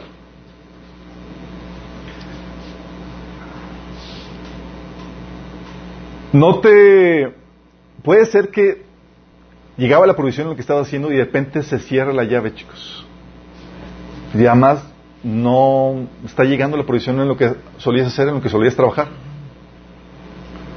Y ese Señor diciendo, diciéndote, por medio de la provisión, hijo, es tiempo de moverte. Es tiempo de cambiar de lugar. Es tiempo de trabajar, de buscar otra fuente de trabajo. ¿Sí? ¿Por qué? Porque la voluntad de Dios ya cambió para tu vida. ¿Te acuerdas el caso de Elías? Fue enviado al río para que fuera alimentado por los cuervos, ¿sí? De repente dejó, cesó, fíjate que dice, 1 Reyes 17 del 7 al 10. Dice, algún tiempo después se secó el arroyo porque no había llovido en el país. O sea, ya se acabó la provisión, chicos, ahí. ¿Qué significaba? Pues ya no está ahí, está en otro lugar. Entonces la palabra del Señor vino a él y le dio este mensaje. Ve ahora a Serapta de Sidón y permanece ahí a una viuda de ese lugar. Le ha ordenado dar de comer. Así que Elías se fue a Serapta. Serepta. Serepta, whatever. Otro lugar. ¿Sí? ¿Qué fue lo que sucedió? Dice, se acabó aquí, chicos. Hijito, es, significa que debes buscar tu provisión en otro lugar. Y así pasa. Cuando Dios te quiere mover, lo hace ver por medio de la provisión. Oye, el Señor no está proveyendo. Y, está, y, el Señor te, y tú le preguntas al Señor, Señor, ¿quieres que me mueva? Y el Señor te dice, ya estás entendiendo a la indirecta. No es ahí. búscate otro lugar. Porque en mi voluntad hay provisión. ¿Vamos? O también la quinta, puede ser que no es su voluntad aquello que quieres comprar o hacer. Simplemente así, chicos, sencillo. Es, tú quieres hacer esas cosas y simplemente, no quiero, hijo, no tuve prueba para eso. Punto. Es que, Señor, quiero entrar a esa universidad. No, hijito, mi voluntad es que vayas acá. Sí. Que, Señor, quiero ya hacer esto. No. Y te cortan. Y es una forma sutil, es una forma sutil en la que el Señor te dice, no. No es mi voluntad eso para tu vida. Recuerdo de soltero, yo me aferré a una relación con mi primer novio, en donde Dios no lo quería, pero yo estaba aferrado y tenía todo en mi, en mi, en mi contra. Y una de las situaciones era que yo era dependiente de mi papá y mi papá no me daba para, para nada, ¿sí? En ese sentido, no apoyaba la relación. Yo quería terminar, eh, salir de la, de la carrera o, o, dejar la trunca para ponerme a trabajar y hacer que funcione eso que quería. Gracias a Dios que me paró. Y gracias a Dios, porque esa no es la voluntad de Dios para mi vida. La voluntad de Dios para mi vida va después. Tenía el caso, por ejemplo, también donde, oye, apliqué para la para una maestría en, teoría política en London School of Economics. Es una de las escuelas más prestigiadas en, en, en, Inglaterra. Y fui aceptado. Dices, órale. Entonces tú dices, oye, qué, difícil ser aceptado, pero fui aceptado. Y definitivamente eso tiene que ser Dios. Y aplico todas las becas y demás con ACID y otras 10 organizaciones y todas no. Sí. Yo sabía que si no era eso, lo que yo para, para, para mí era otra cosa. Yo estaba esperando recibir la última respuesta de la última eh, asociación que me que proveía becas en la mañana y recibí, no, ok, sabía que no era ahí y no me sentí mal, simplemente sabía que no era la voluntad de Dios para mi vida. Inmediatamente subo mi currículum y a las dos horas me hablan de, de, de GNP, seguros. Y ahí comenzó la historia de seguro. Y es por eso, chicos, que me pude casar con mi esposa y que podemos estar aquí, chicos. Porque Dios me estaba acomodando en su voluntad. ¿Por medio de qué? Cerrando la llave. Era, no es por ahí, ¿sí? No quiero que te vayas para allá, voy a cerrarte la llave. Te voy a decir un no por medio de la provisión. Simplemente no hay, no es por ahí. ¿Sí? Oye, pero muchas veces somos, bien testarudos, chicos. ¿Y qué hacemos para salirnos con la nuestra cuando no hay provisión? Te endeudas. ¿Te endeudaste? Típicamente es una señal de que te saliste de la, voluntad de Dios. La avaricia, la manipulación te desvían de la voluntad de Dios. ¿Quieres eso a costa de todo y quieres manipular y conseguir las cosas para, para obtener eso que deseas? Sí. Mi papá me... Recuerdo, estaba... Eh, una, un negocio que tenía de una editorial y, caí en quiebra económica. Entonces tenía que buscar un, una, un trabajo. Porque estaba a punto de irme a Inglaterra en, lo, en la espera de que recibiera las respuestas, ¿sí? De las becas. Y pues obviamente no puedes buscar un trabajo normal porque, pues, ¿cuál en la entrevista, ¿cuáles son sus planes de futuro? Pues irme unos cuantos meses. es nada más, vaya, obviamente no.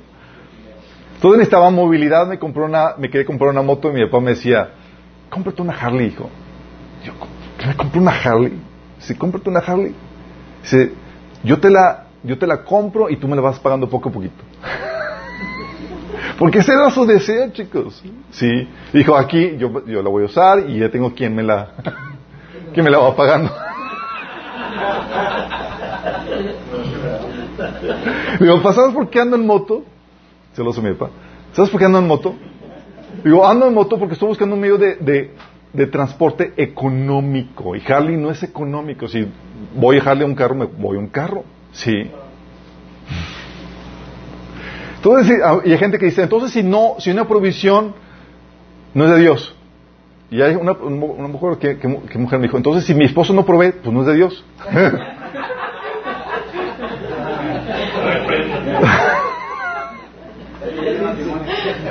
no tuerzas la palabra, sí. Aquí el pacto matrimonial ya te une, sí. Entonces no es como que puedo votar a mi marido porque no me provee para, lo que yo quiero. No, hay gente que sí lo piensa, chicos. Dice, la Biblia dice, con que, estés, con que te provea para, para el sustento y para abrigo, estés contenta con eso. Pero no me da para todo lo que quiero. No te, el compromiso no es para eso. Sí. Es que no me da para mis chuchulucos. Ya supieron que son chuchulucos, ¿verdad? Ok. Entonces, si no hay provisión, es porque quiere alinearte su voluntad. Son estas cinco posibles opciones que el Señor te da. No hay mucho de dónde, de dónde irte, chicos, en ese sentido. O Dios quiere que adquieras buenos hábitos de trabajo, o Dios quiere corregir tu mala gestión de dinero, o quiere que hagas más cosas de las que ya estás haciendo, o quiere moverte al lugar, o simplemente no es su voluntad aquello que quieres comprar o que quieres hacer. ¿Sí? Y a veces pensamos que la voluntad de Dios está truncada por eso, chicos. Porque decimos que no alcancé a entrar a la escuela que yo, que yo quería. Dios, no me voluntad. Si fuera mi voluntad, abriría las puertas para ello. Mira, te voy a explicar. Eso lo pude ver claramente en algunos episodios. Uno de, ellos fue cuando salí de la, de la universidad y yo eh, ya había escrito el libro de la empresa de mi padre y había enviado borrador a, varios amigos y uno de sus papás lo leyó y me dijo, dale esto de dinero Chuy para que empiece a publicar su libro. Y dije, "Ah, hay gente que se fuese a apoyar esto. Dije, voy a buscar patrocinadores en verano ya que me gradúe. Pero en ese último semestre, una amiga me insistió que- en que, en que aplicara para un curso en el extranjero, en Suiza. Ese verano. Y yo, no, es que este verano tengo que, eh, tengo ya agendado buscar patrocinadores para mi proyecto de libro. Dicen, ándale, no te cuesta nada. Eh, además, ni siquiera seguro que te acepten. Ok, ya para quitarme la encima, de encima, le llené la solicitud. Me aceptaron y con la mitad de la beca. Y yo, dice, no, pues yo no tengo dinero, olvídate. Dice, no te preocupes, vamos a conseguir, mis amigos y yo, el otro dinero. Y consiguieron el otro dinero. Yo, no, pero no tengo dinero para el avión. Y luego me dice, ay, ya, tú puedes conseguir ese dinero. El, boleto de avión es lo único que te, que te queda de tu parte. Y yo, no, no puedo. Sí, yo con mi mente que ya tengo agendado buscar patrocinadores en verano. Y en eso el día siguiente llega mi mamá con él, ya tengo el boleto del avión.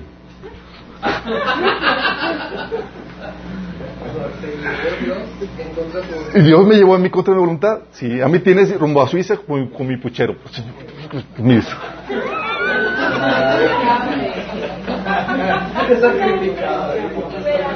Oye, resulta que mi mamá se había enfermado una amiga suya, le, le preparó de comer y estaba su hermano, el hermano de, la de su, de su- de su amiga, estaba ahí eh, hospedándose y le hizo también de almorzar. Quedó fascinado por eso. El- y resulta que el hermano era piloto. Dice, lo que quiera, señora. Soy piloto de Aeroméxico. Si necesita un boleto, eh, eh, yo se lo puedo dar. Dice, ah, justamente. Ya, llega mi mamá con él. Qué buen desayuno. ¿Por qué? Porque cuando Dios quiere hacer algo, Él abre las puertas. Dios no se limita con nada, chicos. Es cuando Dios quiere, ni aunque te quites. Y cuando no, ni aunque te pongas. ¿Sí? ¿Qué versículo es? El primero de Chuy, uno. La segunda de la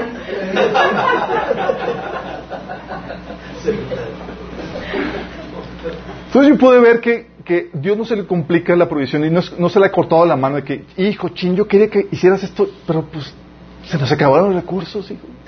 Quería que entraras a la escuela, pero pues no me alcanzó el dinero. Dios no tiene problemas con eso, chicos. La única problemática es estar en su voluntad. Y con su voluntad, Dios va a abrir las puertas. Entonces me tienes, voy a Suiza allá con el puchero y de que, de que, Señor, se están aplazando mis planes. Imagínate yo, soy bien. El Señor, ¿qué se supone que tú vives para mí?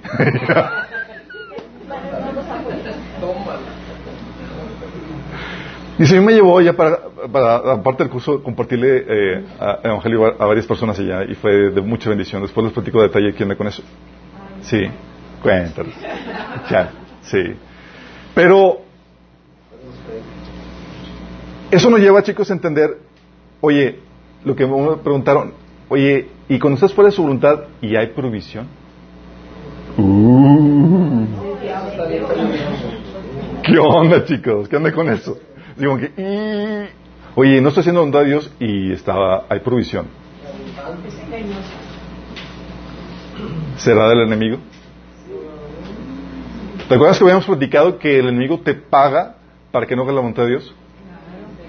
Y hay gente que hace cosas truculentas y demás. Sabes que no la voluntad de Dios, pero está la provisión. Si no es Dios, estás violando sus principios.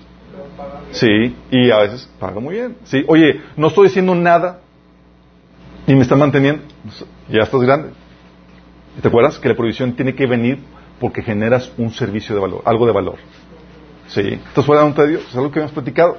Entonces puede haber provisión que viene del enemigo, pero también hay que considerar que hay provisión que estás fuera de la voluntad de Dios y es una provisión donde te da lo, para lo básico por, por la gracia de Dios en lo que te ajustas. ¿Vamos? Dios ahí, estás en, estás en, en ese estado de gracia donde te está aguantando ahí en lo que te ajustamos a la provisión, a, la voluntad de Dios. ¿Vamos? Pero quiero hacer un, un recalcar aquí algo con respecto a, a la voluntad de Dios, chicos. ¿Estás en la voluntad de Dios? ¿Es su voluntad aquello que quieres hacer o que quieres conseguir? Y no hay provisión. ¿Qué onda? No temas. Dios va a proveer. En muchos casos, chicos, Dios deja un tiempo en donde Dios se tarda un poco en la provisión, chicos. Pero para probar tu fe. Deja pequeños lapsos de necesidad. Te la hace de emoción. Sí, como que bien careco. Sí, como que señor, si sigue haciendo esto, voy a colapsar del ataque. La problemática obviamente es si necesitas la voluntad de, Dios o no. Pero cuando estás en la voluntad de Dios, tú sabes, aunque tarde, aunque parece que no va a venir, va a venir la provisión. ¿Qué haces cuando, cuando, para que venga la provisión de Dios, cuando sabes que la voluntad de Dios y no ves que esté llegando, ora por la provisión de Dios. Ya sabemos que tenemos que, tenemos que combinar nuestro trabajo con la oración. Bueno, ora por ese milagro. ¿Necesitas algo? Ora por ese milagro. Te, pongo el caso de Moisés con el pueblo de Israel, chicos. Éxodo 15 del 22 al 25. Moisés les ordenó a los israelitas que partieran del mar y se internaran en el desierto del sur. Y los, israelitas estuvieron tres días por el desierto sin hallar agua. ¿Es la voluntad de Dios que entraran el desierto, sí o no? Sí. Y de repente Dios se les hace emocionante. Y no hay agua por tres días. Imagínate. Llegaron a Mara, lugar que se llamaba así porque sus aguas son amargas, y no pudieron apagar su sed ahí. Comenzaron entonces a murmurar en contra de Moisés y preguntaron, ¿qué vamos a beber? ¿Qué hizo Moisés? Oró a Dios. Señor, tú nos trajiste aquí y necesitamos su intervención. Danos de beber. Dice, Moisés clamó al Señor y él, le mostró un pedazo de madera el cual echó Moisés al agua y al instante el agua se volvió dulce. En ese lugar el Señor los puso a prueba y les dio una ley como norma de conducta. ¿Sí te das cuenta? ¿Cómo está operando Dios? A veces donde es la voluntad de Dios, Dios te llevó ahí, te abrió las puertas, te ordenó que hicieras, pudiste ver con claridad eso y de repente parece que no hay nada. Te, hace, te deja padecer alguna necesidad y dices, Señor. ¿Y qué haces? Señor, haz el milagro da la provisión. Y el Señor responde, porque estás en la voluntad de Dios. Jueces 15, del 17 al 19, te da otro caso con Sansón. Dice, cuando terminó, ¿te acuerdas Sansón que cuando mató a mil filisteos con, ¿con qué? Con la quijada de quién? De un, no, burro, claro. Cuando terminó de hablar, arrojó la quijada y llamó aquel lugar Ramat Lehi. Como tenía mucha sed, clamó al Señor, tú le has dado tu siervo esta gran victoria ¿acaso voy ahora a morir de sed y caer en manos de los incircuncisos? ¿O sea, la, bondad de Dios lo que estaba haciendo esa lucha contra los filisteos? Sí. ¿Y estaba en una situación de premura? Sí. No había nada, chicos. Entonces, ¿qué hace? Ora por el milagro. Entonces Dios abrió la, la ondada que hay en el Ejí y de ahí brotó agua. Cuando Sansón la bebió, recobró sus fuerzas y se reanimó. Por eso el manantial que todavía eh, hoy está en Ejí se le llamó en, en Acoré. Sí. Entonces tú tienes que, estás en la voluntad de Dios y a veces se tarda, ora por tu milagro, ora por tu provisión. Pero tú tienes que tener certeza que estás haciendo la voluntad de Dios. Y muchas situaciones así es. Sabes que estás haciendo eso y son situacionas difíciles y eso muchas se ve en el ministerio. Pastores que los Dios los ha llamado y, están haciendo todo lo que Dios les ordena hacer, están dentro de la voluntad de Dios. Y a veces se hace cardíaca, chicos. Y que tienes que orar por el milagro orar, ayunar por el milagro y el Señor viene e intercede. Como dice Pablo, Ah, ¿Por qué? Porque hay, como dice Santiago, hay cosas que no vienen porque simplemente no pides. Dice, no tienen lo que desean porque no se lo piden a Dios. Entonces, hay que orar, hay que, hay que pedir. Sí. Como dice Jesús, el pan nuestro cada día, dándolo hoy. Entonces, ¿hay provisión? Sí, puede ser. Simplemente tienes, va a haber la provisión, a veces puede retardarse la provisión y tienes que orar por tu milagro. Y a veces, chicos, ¿sabes qué? cómo Dios opera, cómo trae la provisión? Cuando te la hace cardíaca. Simplemente haciendo lo que se te ordena. ¿Cómo? Éxodo 20 del 1 al 15. Fíjate. ¿Era la voluntad de Dios que, que el pueblo de Israel saliera, saliera, de Egipto? ¿Sí o no? Sí. sí. Ok. Sabemos, partimos de eso. Estamos en la voluntad de Dios. ¿Vamos? Y fíjate cómo Dios se las hace cardíacas. Éxodo 20 del 1 al 15. Entonces el Señor le dijo, le dio a Moisés las siguientes instrucciones. Ordénales a los israelitas que den la vuelta y acampen cerca de eh, Pi Hairot, entre Migdol y el mar. Que acampen ahí a lo, a lo largo de la orilla frente a Baal Zephon. Entonces el faraón pensará, los israelitas están confundidos, quedaron atrapados en el desierto. Y una vez más endureceré el corazón de faraón y él saldrá a perseguirlos. Lo haré así para manifestar mi gloria por medio de faraón y de todo su ejército. Después los egipcios sabrán que yo soy el Señor. Así que los israelitas acamparon donde se, los, donde se les dijo. Versículo 10. Mientras el faraón se acercaba, los israelitas levantaron la vista y se llenaron de pánico al ver que los egipcios los alcanzaban. Imagínate la escena de terror, chicos. O sea, tú estás acampando ahí todo campante, confiando en el liderazgo de Moisés, y volteas y vienen los israelitas. Y vienen los egipcios. Qué terror.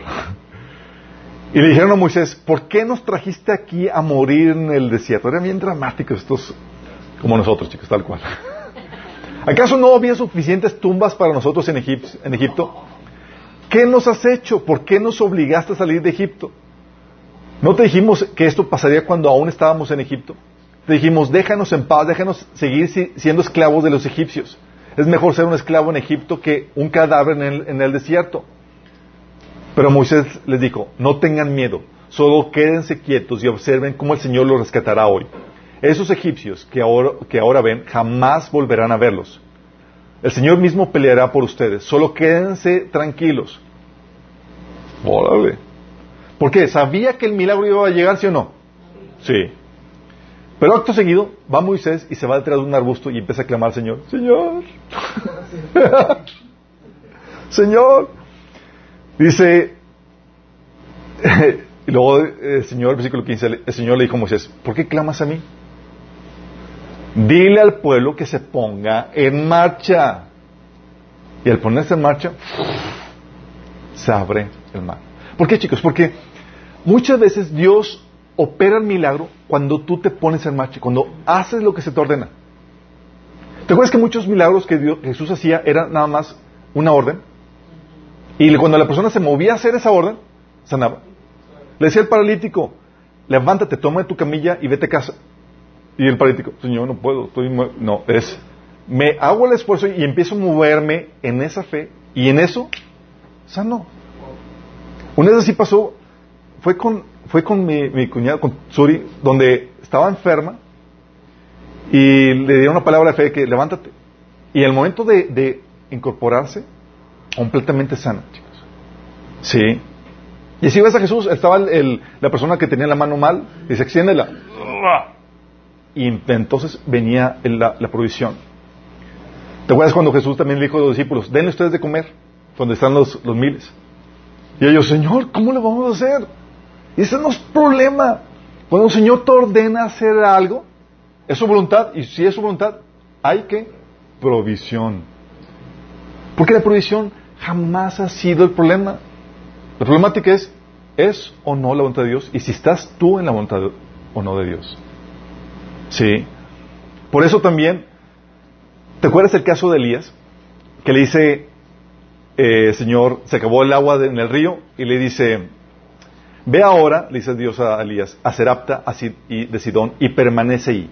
A una viuda de ese lugar le he ordenado darte de comer. Fíjate cómo, está. Le dice, le ha ordenado a esa viuda que te dé de comer. Así que Elías se fue a Serapta. Al llegar a la puerta de la ciudad, encontró una viuda que recogía leña. La llamó y le dijo, por favor, tráeme una vasija con un poco de agua de beber.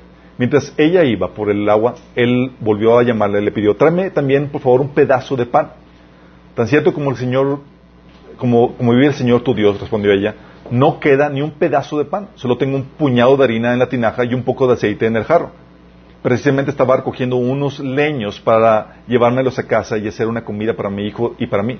Será nuestra última comida antes de morirnos de hambre. No temas, le dijo Elías. Vuelve a casa y haz lo que pensado hacer, pero antes prepárame un panecillo con lo que tienes. Y tráemelo. O sea, olvídate de ti, dámelo a mí. Sí, yo soy siervo del Señor. Entonces, muchos así lo hacen. Es que si le das primero, primero al siervo Señor, el Señor te va a proveer y tal cosa. Pero, ¿sí entiendes lo que estaba pasando aquí? ¿Por qué Elías le dijo a la viuda, dame a mí primero? Porque la provisión iba a dar al momento de ejecutar la orden. Le he ordenado a la viuda que te dé de comer. Entonces, si ella obedecía, la provisión iba a fluir, chicos. ¿Sí? Dice, y luego dice, porque así dice el Señor Dios de Israel, no se agotará la harina de la tinaja ni se agotará el aceite del jarro hasta el día que el Señor haga llover sobre la tierra. Y ya fue e hizo lo que le había dicho Elías, de modo que cada día hubo comida para ella y su hijo, como también para Elías.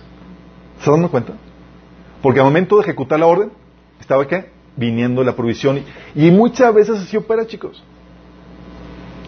Y te lo hace emocionante. Fíjate cómo la vida emocionante cristiana, chicos. O sea, es bien aburrido. No, pues no estás viviendo como debe ser. ¿Sí? Y a veces te metes situaciones donde ejercita la fe. A veces Dios te... El matrimonio y quedan embarazados. Un hermano me habla de... Eh, tuvo cuatrillizos, imagínate. O sea, cuatro. Me dice, Chuy, no puedo dormir toda la noche. O sea, ¿sabes cuánto va a ser el gasto de pañales? ¿Sabes cuánto va a ser esto y lo otro? y el Señor me había hablado porque yo no tenía el estrés de él, pero pues, habían acabado de nacer mi hija. Y era como que, Señor, la escuela, esto, el otro. Y apenas estamos comenzando económicamente y el estrés. Y el Señor viene a mi mente y, el Señor me, me recuerda cómo proveyó milagrosamente para su nacimiento. Literalmente empieza a recordarme que cada niño tiene su propósito, eh, su éxito asegurado, porque cada niño nace con propósito. Nace con propósito y nada más es cuestión de que aprenda a vivir en la voluntad de Dios. Si vive en la voluntad de Dios, va a tener todo lo que necesita para cumplir su propósito. Tal vez su propósito no es lo que él quería, pero sí lo que Dios quiere. Y en eso se define, se define el éxito. ¿Habéis escuchado el dicho de que los niños nacen con lonche bajo el brazo? La torta. La torta. El lonche, hamburguesa, lo que quieras. Con la torta bajo el brazo. ¿Por qué? Porque cuando llega la voluntad de Dios, chicos, sí, cuando llega la voluntad de Dios, te da la provisión que requieres para hacer eso. Pero muchas veces no viene antes, sino hasta la hora en que lo necesitas. Y cuando hace lo que se te ordena, cuando te da un niño, te está dando la ordenanza implícita de que ocúpate de él, hazte cargo de él. Y con esa ordenanza implícita que lleva ese niño, viene la provisión. Sí. También me pasó también algo similar con el, con el, cuando me, eh, cuando, estaba, por casarme.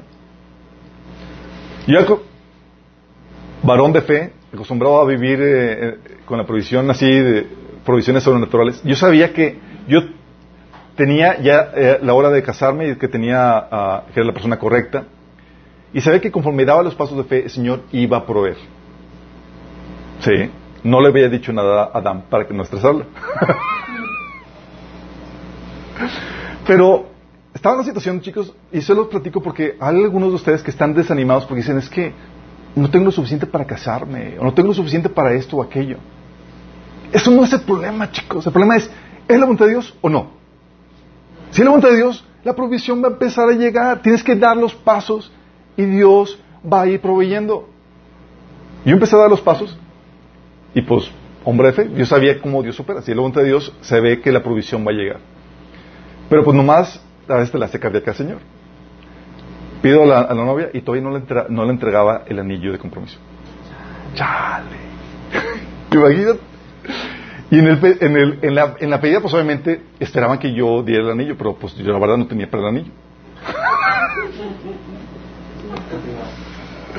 Oye, estaba, pues estaba comenzando el negocio, estaba pagando la oficina, al asistente, estaba invirtiendo en lo de la casa, era un montón de cosas que tenía que saldar y aparte estaba a, pagar la renta de, de la casa que teníamos que, en la que íbamos a vivir. Entonces no movía para eso. Pero estaba- tranquilo de que Dios iba a dar lo necesario. Entonces en la pedida, recuerdo, mi suegra, así muy sutilmente y a escondidas me dice, y yo, pues obviamente es cuando va a venir el anillo, ¿sí? y pues era, Señor, Dios descanso en ti y sé que tú lo vas a hacer. Y algún día o dos me habló una, una hermana y sabía que yo necesitaba y dice, oye, ya tengo tu anillo de compromiso. Dios sigue proviendo.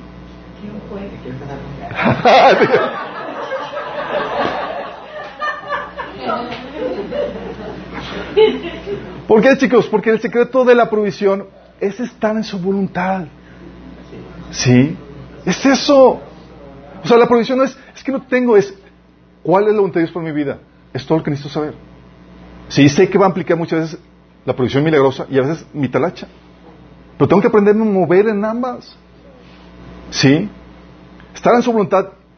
Y, y- y esto es más amplio que, que- que el solo dar, como muchos dicen en sus ministerios. Hay, uno es un hermano comentaba de que eh, tiene un ministerio con- evangelístico con los judíos en Israel y dice, es que Dios, yo no pido ofrendas y nos llueven ofrendas para hacer sacar adelante eso. Dice, y yo no pido, o sea, y, pero sé que es porque yo estoy, porque yo, yo eh, o, eh, soy, eh, doy a la iglesia y sé que Dios me provee por, por dar. No, pero va más allá de eso, chicos. Qué bueno que das. Pero es, en ese ministerio es- está haciendo la voluntad de Dios y viene Dios a respaldar lo que están haciendo. ¿Sí? Por eso, eh, Dios no te va a prosperar si no estás haciendo su voluntad o si estás mal- mal administrando su provisión. Tener la provisión para Dios no es problema cuando Él quiere que suceda algo, chicos. Para Él el problema es que nos alineemos a su voluntad.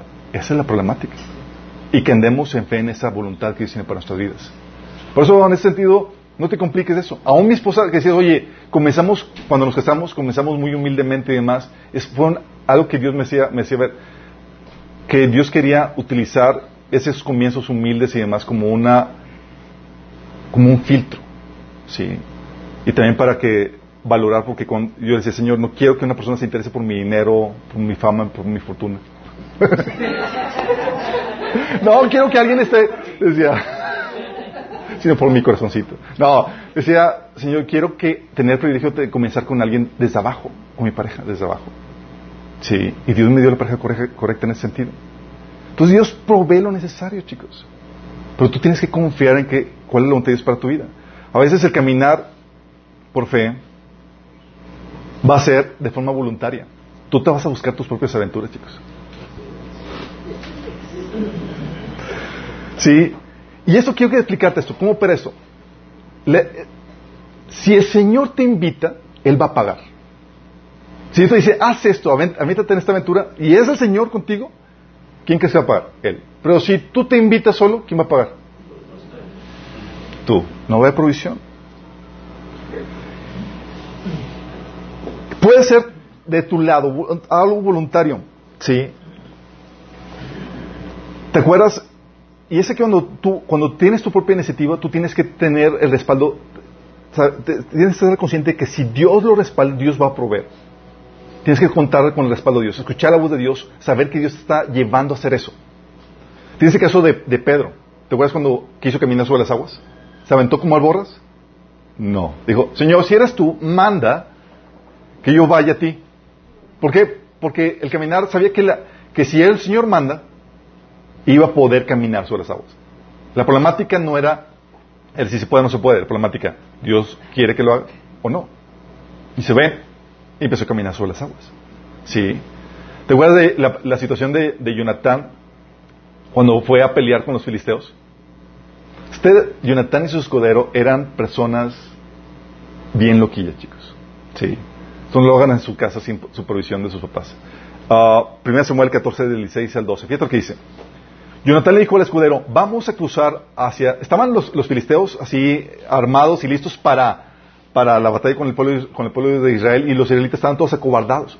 Y Saúl nomás no, no se aventaba a pelear contra ellos. Entonces ya harto, este Jonathan y su escudero dice, pues vamos a lanzar. Dice, vamos a cruzar hacia la conexión de esos, de esos paganos. Espero que el Señor nos ayude. Pues para él no, es no es difícil salvarnos, sea con muchos o con pocos. Pocos. ¿cuáles pocos? y el escudero, adelante. o sea, no, los dos igual de locos, no vienen un cuarto ahí. Si haga usted lo que, lo que tenga pensado hacer, que cuente con todo mi apoyo. Personas de fe. Bien, dijo Jonathan, vamos a cruzar hacia hasta donde están ellos para que nos vean. Si nos dicen, esperan a que los alcancemos, ahí nos quedaremos en vez de avanzar. Pero si nos dicen, vengan acá, avanzaremos, pues será señal del que el Señor nos va a dar la victoria. Imagínate, vamos a, vengan para acá, señal de que el Señor ya nos lo dio. Fíjate, ¿su fe estaba puesta en qué? ¿En, el número? No, estaba puesta en el Señor. Así pues, los dos dejaron, se dejaron ver, ver, por la guarnición. Miren, exclamaron los filisteos, los obreros empiezan a salir de las cuevas de donde están escondidos. Entonces los soldados de la guarnición le gritaron a Jonathan y a su escudero, vengan acá, tenemos algo que decirles. Ven acá, ven conmigo, le dijo Jonathan a su escudero, porque el Señor le ha dado la victoria a Israel. Órale. Él, ok, vamos a ver esto. Si esto sucede es porque tenemos el respaldo de Dios y es Dios el que nos va a dar la victoria. ¿Estás consciente de cómo está operando eso? Él solo está buscando la, provisión, chicos. Sí. David contra Goliat. A veces estaba en un momento de, inspiración donde dijo, eh, ¿qué onda con esto? ¿Quién es este filisteo que se atreve a retar a, los huestes del Señor? Y se apuntó, chicos. ¿Fue inspirado por Dios para hacer eso? Sí. ¿Fue movido por Dios? Sí. ¿O te acuerdas la mujer del, flujo de sangre? Dijo, para sus centros, si tan solo tocar el borde de su manto, o es de sangre. Órale. ¿Qué características tiene este, este, este? Es un asunto delicado porque depende de tu habilidad para escuchar o discernir la voluntad de Dios o moverte bajo inspiración. No es algo que funcione por, por ti mismo. Ah, sí, porque yo quiera. No, es Tienes que ser movido por el Espíritu.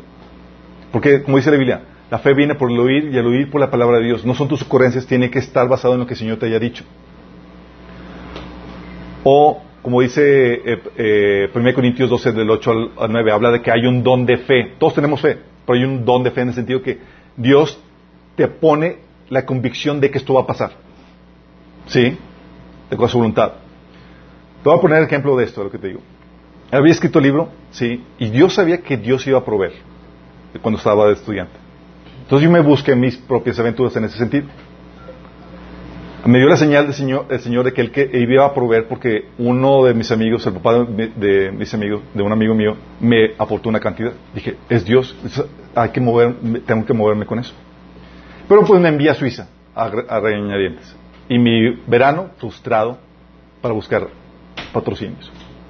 Y llegando, yo tenía a Monterrey, yo tenía un viaje a Canadá.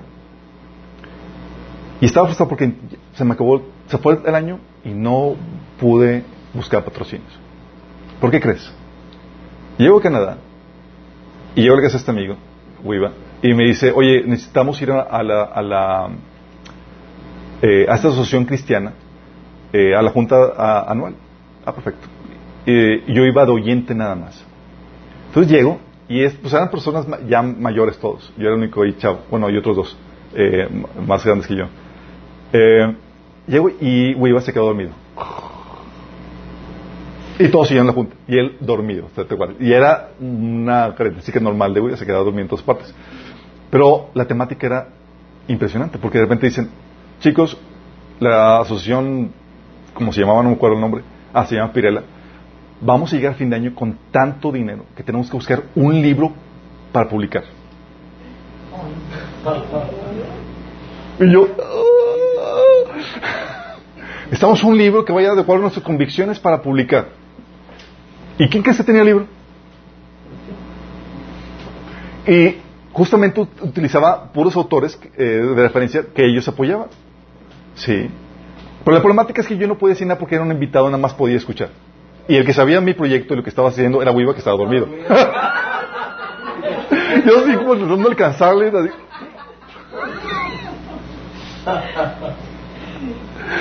Termina la junta, se despierta y estaba así con la sangre que me hervía de emoción de que no puede ser, era Dios obrando esto. Le platico el proyecto para hacer los cuentos largos, presentamos el proyecto y nos apoyaron con más de la mitad. Y el resto fue con patrocinio mexicano. Sí. Pues fue Dios obrando esto. Era, ah, te buscaste, estaba haciendo algo que el Señor te puso hacer y vino, empezó a, venir la provisión. Otro episodio fue cuando estaba trabajando como gerente de entrenamiento por futuro GNP. Y esas es que el Señor te habla y te dice, es tiempo que renuncies para que termines el siguiente proyecto de libro. Y es un asunto muy delicado porque si escuchaste mal, Dios no paga. Pero si escuchaste bien, si no lo haces, te vas a ser responsable. Híjole. Pero estaba seguro que sí me, había hablado. De esas que tiene la convicción, era eh, que lo escuché al Espíritu Santo en ese sentido. Y pues renuncio. Pero no había aventado la bomba en la casa. Si mi papá se enteraba que había renunciado, se ardía Troya.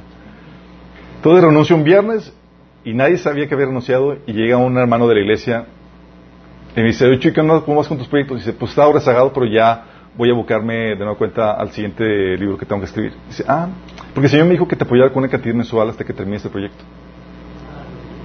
Nadie sabía, chicos. Nadie sabía. Pero dice, di el paso de fe, sabiendo, confiando que el Señor me había hablado, me había enseñado eso. Sí. Otro episodio donde eh, Dios queriéndome enseñar a mover en ese nivel de fe, eh, tuve una novia en, en Boston y pues ella era, no, no era muy eh, tecnológica, entonces no podía llamarle por Skype o por esos mecanismos eh, de bajo costo, sino era, eran llamadas normales. Entonces llamadas en ese entonces de larga distancia de sonidos era carísimo. Y era Dios la provisión, era, era, sabía que Dios quería que tuviera esa relación, tuvo un propósito en mi vida, pero era para mantenerla iba a costar bastante. Entonces yo casi no, no tenía pensado hablarle, pero el Señor me dijo, háblale, yo te voy a proveer lo que necesitas. Señor, si escuché mal, voy a estar en graves problemas. Y creo que a mí me dio una parábola vivencial donde es que te habla el Señor por medio de circunstancias. Y eh, en, ese, en esa parábola vivencial, mi papá me dice, vete con el carro a la, a la gasolinería y cárgalo, yo te llego a pagar. Y mi papá iba detrás de mí. De repente lo perdí de vista, llego a la gasolinería mi papá no estaba. Dije, se le fue la onda y se fue. Entonces estaba en la gasolinería esperando, no le cargué la gasolina y dije, este ya se me fue. Y llego, me dice, ¿cuánto fue? Y yo, ¿cuál fue? Pues, digo, no te vi. Se te dije que le pusieras gasolina. Y ya me regañó porque no había hecho lo que le había dado. Y entonces ya regresó a casa y me dice, ¿te diste cuenta? Lo que te quise decir. Y yo, ok, señor. Y pues le empecé a hablar. Llega la cuenta, seis mil pesos al mes. De llamadas. Mi papá, obviamente, cuando yo le recibo, ¡ay! Y yo ya tenía el dinero en la mano para pagárselo. Ya tenía el dinero en la mano para pagárselo, chicos. Sí. Dios me estaba llevando a tomar aventuras de forma voluntaria, chicos. Sí. ¿Es delicado? Sí, sí es delicado. Porque si tú te atreves a aventar en algo que no está avalado por Dios, tú vas a tener que pagar los platos rotos. Y hay mucha gente que no está así. Es que escuché que Dios me dijo que tú te vas a casar conmigo. Y, y nada que ver. Sí. Es algo que tienes que afinar tu, oído espiritual en ese sentido. Porque tu carne también puede hablar. Pero, ¿cómo se evidencia? Los resultados lo evidencian. Si vino la provisión, es que realmente era de Dios. Sí. Entonces hay situaciones que a veces son voluntarios. Te metes en desaventuras buscando hacer la voluntad de Dios y das otros pasos de fe. Pero otras veces son obligatorios, chicos. Tú no hiciste nada, tú no quisiste andar por fe y te metes en una situación en donde requieres aplicar la fe. Es cuando nos pone en situaciones en las que no queda otra, otra, otra cosa más que creer en Dios, porque eres víctima del plan de Dios. Sí. Tienes el caso, por ejemplo, en donde eh, el caso de la eh, 1 Timoteo 5.5, donde habla Pablo de la viuda desamparada. ¿Sabes qué es la viuda desamparada? Dice la Biblia, la viuda desamparada no tiene hijos, no tiene familiares, ¿quién la mantenga? Entonces, ¿qué hace? Depende de la provisión milagrosa de Dios. Dice, la viuda desamparada como ha quedado sola, pone su esperanza en Dios y per- preserva noche y día en sus oraciones y súplicas. ¿Por qué está orando noche y día, chicos? Por su provisión. Es, necesito la provisión sobrenatural de Dios. ¿Sí? Tú ves ese tipo de situaciones en el desierto de Israel. Dios lo sacó en la voluntad de Dios, sí. Y en la voluntad de Dios, haciendo la voluntad de Dios, no hay agua. Haciendo la voluntad de Dios, no hay comida. Y era Dios, vas a ejercitarte en la fe. Y tú estás haciendo la voluntad de Dios, puedes estar haciendo la voluntad de Dios, y llegan situaciones donde, situaciones difíciles, situaciones de, dificultad además, donde tienes que aplicar la fe y esperar una provisión milagrosa. Sí. ¿Qué características tiene esta, esta, este tipo de situación? Que no depende de tus habilidades, no te aventaste tú a dar pasos de fe, simplemente fuiste víctima de la voluntad del plan de Dios para tu vida. Te puso en una situación donde o ejercitas la fe o la ejercitas. Sí. Y esa situación, por ejemplo, me tocó en varios episodios donde eh, por un concurso me gané una beca Harvard un verano. Yo estaba en la situación donde mi papá me dijo, no te voy a dar ya ningún músico cuando me gradúe. Entonces no podía pedir ya na- nada.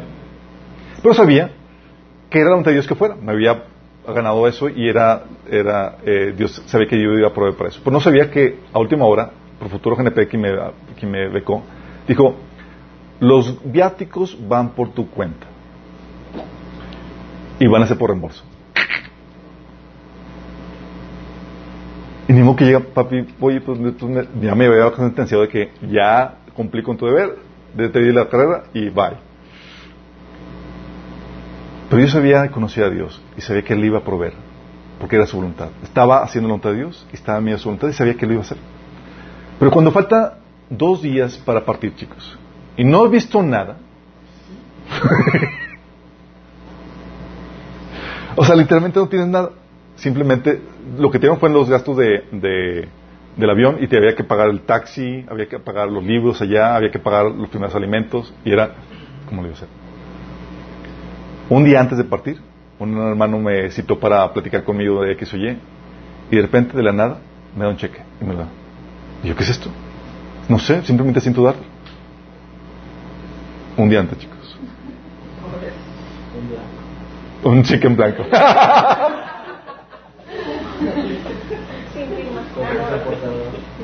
Porque estás en una situación donde simplemente Dios te encaminó ahí, estás en el desierto, Dios te llevó ahí y sabes que la provisión va a llegar. A veces tarda, te la da emoción, pero va a llegar. Otro episodio, chicos, es que por problemáticas con contadores, y gracias a Dios por contadores, pero me he metido en problemáticas muy severas con los contadores que me han dejado mal parado. Y una vez me dejaron mal parado donde estaba muy rezagado con las declaraciones. Entonces cuando me di cuenta, pues debía ya un montón de impuestos. Y está la tentación de, pues, eh, hago mala declaración para reportarme los ingresos o no. Y el Señor dice, sé fiel a mí y sé honesto y yo te voy a recompensar. Ok, dice. Entonces recuerdo, estaba platicando con Señor acerca de esta problemática y, quitándome esa carga de, ok, tengo que poner en orden cuestión, mi cuestión fiscal. Iba en el carro manejando rumbo al banco. Y dije, ok, Señor, voy a pagar todo. No sé dónde voy a sacar el dinero, pero voy a pagar todos los impuestos que tengo que pagar y, seguramente iba a ser una buena cantidad. No sé cómo lo hacer y, sin deportar menos o ser chanchullo y medio. Llego al banco y veo un sobre tirado a la puerta del banco. Lo agarro. Un fajo de billetes. Entro al banco. ¿Alguien se le perdió? Ah, no, no.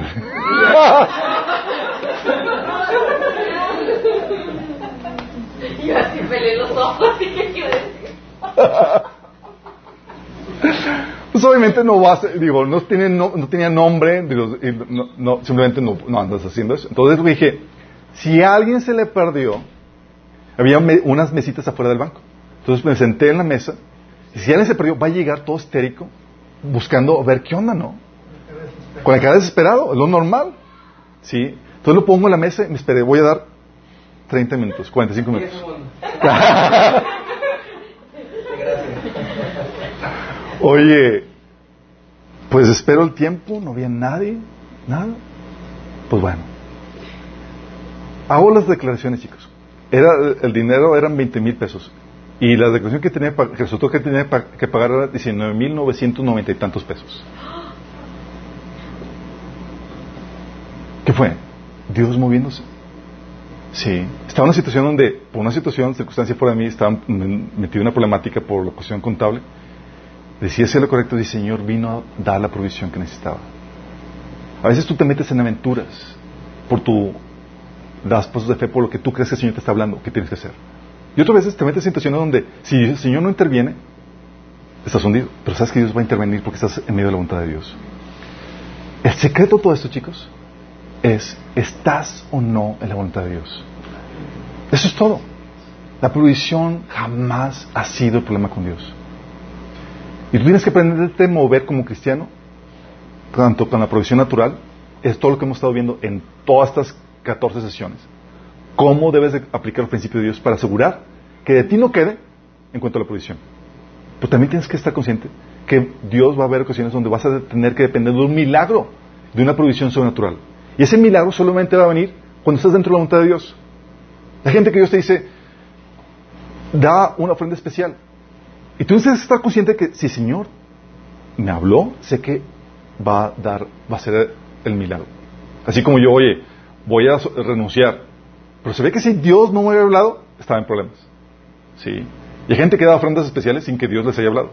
Simplemente motivados por la avaricia. Y Dios no respalda eso. Pero cuando Dios te habla, sabes que Él va a proveer. ¿Me explico?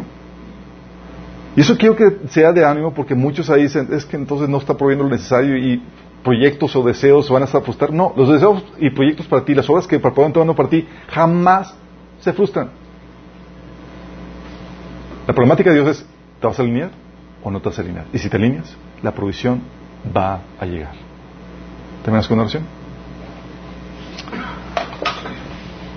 Amado Padre Celestial, te damos gracias, Señor, porque podemos ver, Padre, que tú tienes todos los recursos, Señor. Y la problemática no es un asunto de recursos, sino es un asunto de si estamos o no alineados a tu voluntad, Señor. Damos gracias porque ahora podemos ver, Señor, que cuando faltan los recursos, eres tú, Señor, llamando nuestra atención para alinearnos al centro de tu voluntad, Señor. Y queremos hacerlo, Señor. Que no quede de nada de nuestra parte, Padre. Queremos que fluya, Señor, toda tu provisión para que podamos hacer todas esas buenas obras que tú preparaste en tu mano para nosotros, Señor. Ayúdanos, Señor, te lo pedimos. En nombre de Jesús. Amén.